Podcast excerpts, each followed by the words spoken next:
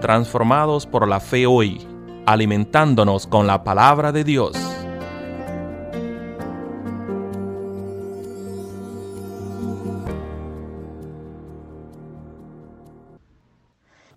Buenos días, queridos hermanos, queridas hermanas, amigos. Nuevamente es un placer el poder dirigirme a cada uno de ustedes en este día muy bendecido por nuestro Señor Jesucristo, quien es el Señor y consumidor de todo lo que nos rodea. Soy Elvin Castro y como siempre les saludo en nombre de nuestra iglesia Edport United Methodist Church desde la ciudad de Gatesburg. El día de hoy continuamos nuestra meditación sobre el magno evento acontecido el domingo pasado, como lo es el derramamiento del Espíritu Santo, esa promesa hecha por Dios para su pueblo y así dar inicio al surgimiento de la iglesia de Cristo. La iglesia. El, el, Espíritu Santo es un don y al mismo tiempo es una alianza entre Dios y su descendencia, su pueblo elegido. Si recordamos en el capítulo 2 de Hechos de los Apóstoles se nos relata este gran acontecimiento y el surgimiento del primer discurso o prédica que hizo lleno de ese don el apóstol Pedro. Pero usted, querido hermano, se ha preguntado a qué vino el Espíritu Santo en, en Pentecostés. Bien vino a cumplir una una promesa que Dios había hecho y todo da inicio a un acontecimiento nunca antes visto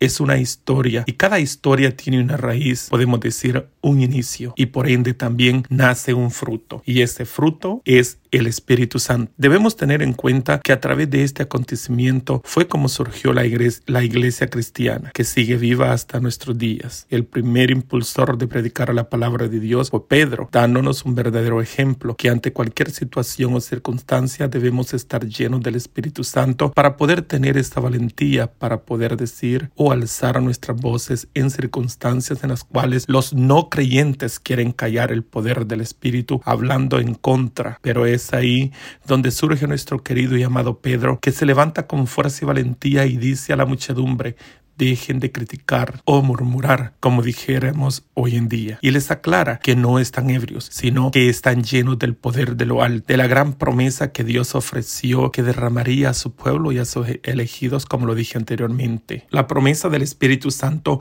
fue, fue profetizada en el libro de Joel en el capítulo 2 en los versículos 28-29 y dice, y después de esto derramaré mi espíritu sobre toda carne y profetizarán vuestros hijos y vuestras hijas y vuestros ancianos soñarán sueños, y vuestros jóvenes verán visiones, y también sobre los siervos y sobre las siervas derramaré mi espíritu en aquellos días. Palabra de Dios.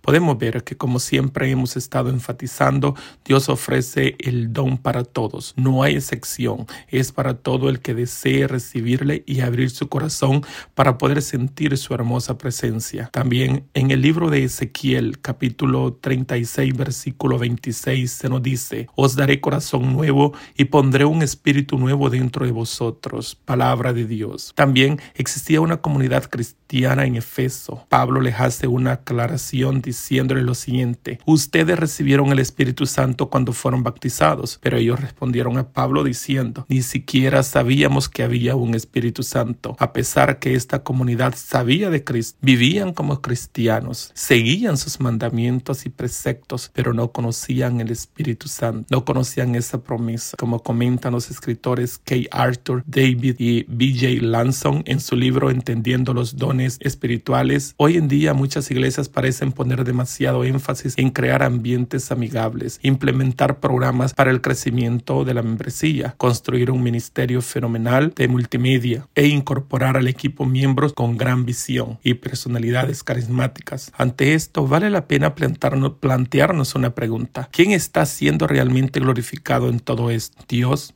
o el hombre. En nuestros esfuerzos por presentar a la iglesia como algo interesante y llamativo, hemos olvidado una de las provisiones claves de Dios. Para nuestro crecimiento y madurez de los dones espirituales, debemos recordar, queridos hermanos, que los dones espirituales son una verdadera necesidad en el ministerio de todo cuerpo creyente. Como escuchamos anteriormente, esta comunidad estaba despreciando u olvidándose de ese don majestuoso que es el Espíritu Santo, una promesa hecha realidad y que estaba ahí y ellos no lo habían notado o no dejaban que resurgiera con júbilo y gloria ese tan ansiado don que se nos ha prometido, recordando que toda promesa hecha por Dios se cumple, tarde o temprano, pero se cumple, queridos hermanos. Y la invitación es para todos nosotros como seguidores de Cristo a que trabajemos juntos para fortalecer el cuerpo, para producir la unidad, para hacer la luz que brilla en la oscuridad y para dar la gloria a Dios. Y esto se hace a través del Espíritu Santo y a través de los dones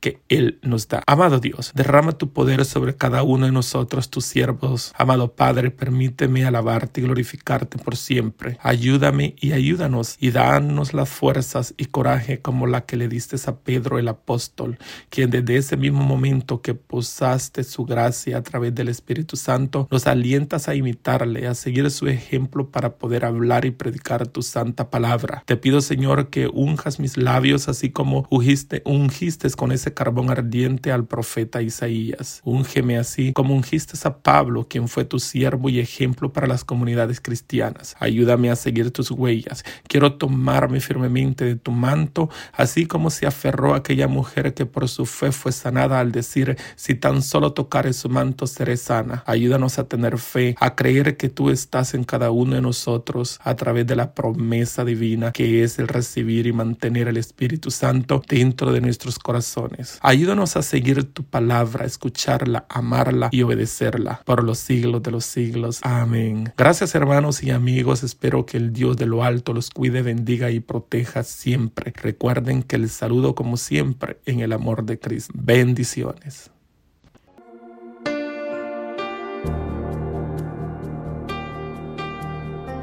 Transformados por la fe hoy, traído a ustedes por la Iglesia Metodista Edford en Gatesburg, Maryland.